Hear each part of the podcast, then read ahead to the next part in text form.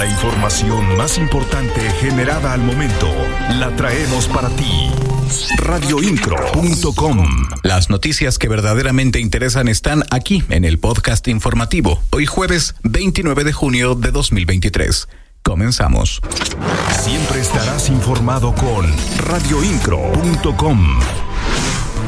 Pronostican lluvias para Querétaro. La información completa con mi compañera Malinka Cebes. El coordinador estatal de la Unidad de Protección Civil, Javier Amaya Torres, señaló que en Querétaro se pronostica la presencia de lluvias a partir de este miércoles.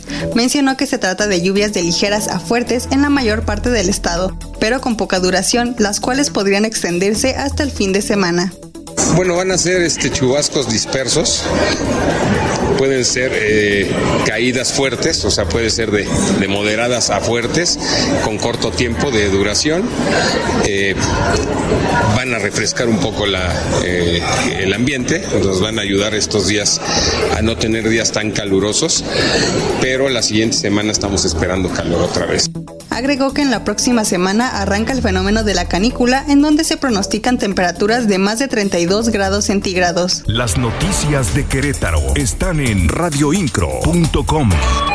El gobernador presentará el plan de energía para Querétaro. La información con Alexis Morales. El gobernador del estado, Mauricio Curi González, dio a conocer que en los próximos días presentará el plan de energía. Reconoció que actualmente la política de la federación no permite la generación de energía suficiente, por lo que dijo que se trabajará muy fuerte en el tema de su transmisión en la entidad. La, la realidad es que en este momento la federación, la política de la federación no está en dejar a que haya energía, en la generación de energía. Nuestro gran problema es la transmisión, que eso es lo que tenemos que hacer un gran esfuerzo y pronto lo estaremos comentando a los queretanos. Finalmente, destacó que el objetivo de este proyecto es hacerle frente a la falta de este servicio que se tiene en algunas partes de la zona metropolitana de Querétaro. Radioincro.com, el medio en que puedes confiar.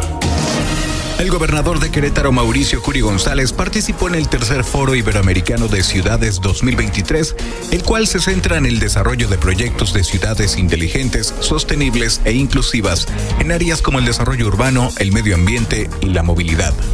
Durante el evento en el Querétaro Centro de Congresos, el gobernador destacó la importancia de crear políticas públicas que reduzcan los efectos del cambio climático. Radioincro.com la Defensoría de los Derechos Humanos de Querétaro ha emitido la recomendación 257 al Hospital de Especialidades del Niño y la Mujer, Dr. Felipe Núñez Lara, debido a la violación de los derechos humanos de protección a la salud, interés superior de la niñez, legalidad y seguridad jurídica en prejuicio de un menor.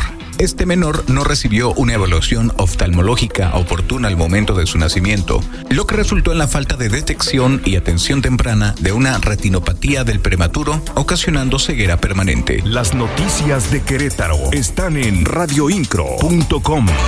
La Red Nacional de Mujeres Defensoras de la Paridad en Querétaro llevará a cabo este 7 y 8 de julio el primer encuentro estatal de mujeres políticas queretanas en la sede del Instituto Gómez Morín destacó su titular, Vanessa García.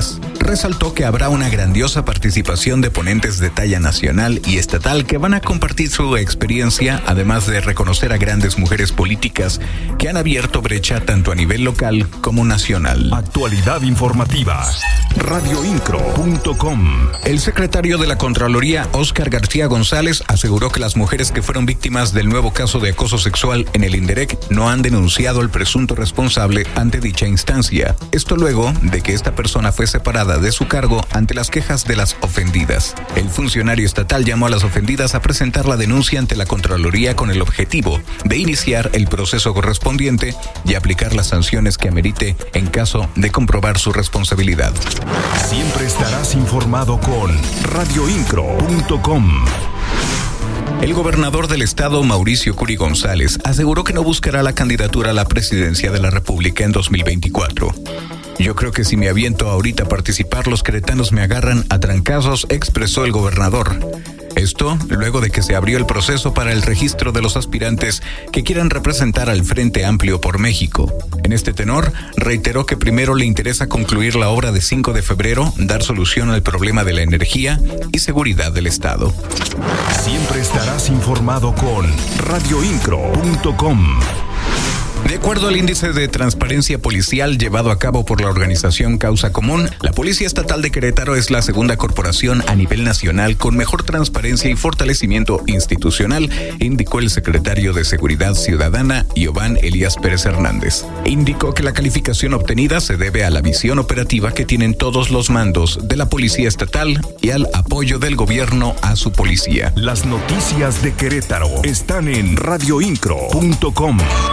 El secretario de Desarrollo Agropecuario, Rosendo Anaya, encabezó la entrega de pastura a 108 ovinocultores y caprinocultores con 350 kilogramos de alimento por beneficiario, donde informó que la asignación total fue de casi 38 toneladas de alfalfa a productores de pequeña escala radioincro.com. Somos el referente de las noticias en Querétaro. Regresaré con más información. En la voz, Juan Pablo Vélez. Estás mejor informado.